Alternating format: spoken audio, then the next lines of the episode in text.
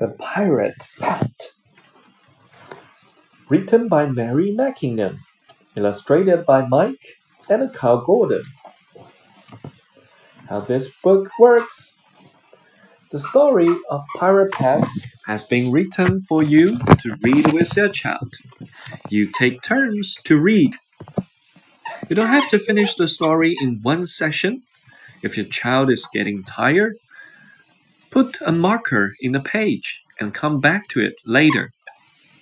You can find out more about helping your child with this book and with reading in general on page 30 31.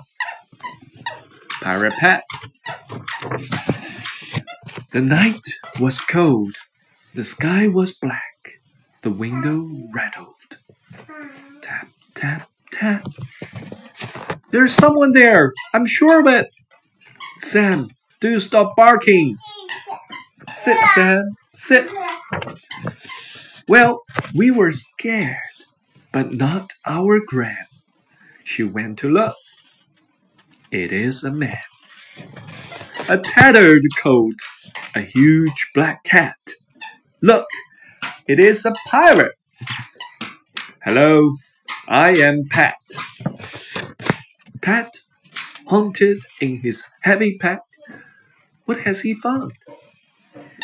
It is a map. But that's my home, says Gran. Look, lad, you can't. Lady, you can't just stick here. Pat is sad. He starts to frown. Oh, this looks bad, Gran says. I mean it. Pat is mad. But does he listen? Not a bit. Now look at him. Pat in a pit.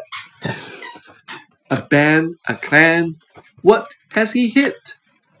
A treasure chest. Pat shouts. I did it! Well done, Pirate Pat.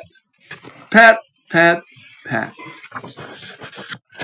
Puzzle 1. Look at the pictures together and try retelling the story. Why don't you talk about what they might all do next? Puzzle 2. Choose the right word for each picture.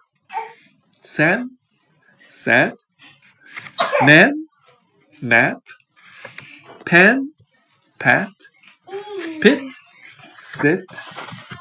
Puzzle 3. Find the words that rhyme. The first pair has already been linked as an example. Man, pen. Pit, sit. Map, mad. Sad, tap.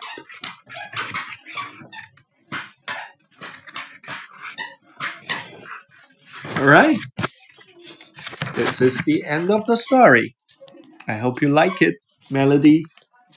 Mommy. 比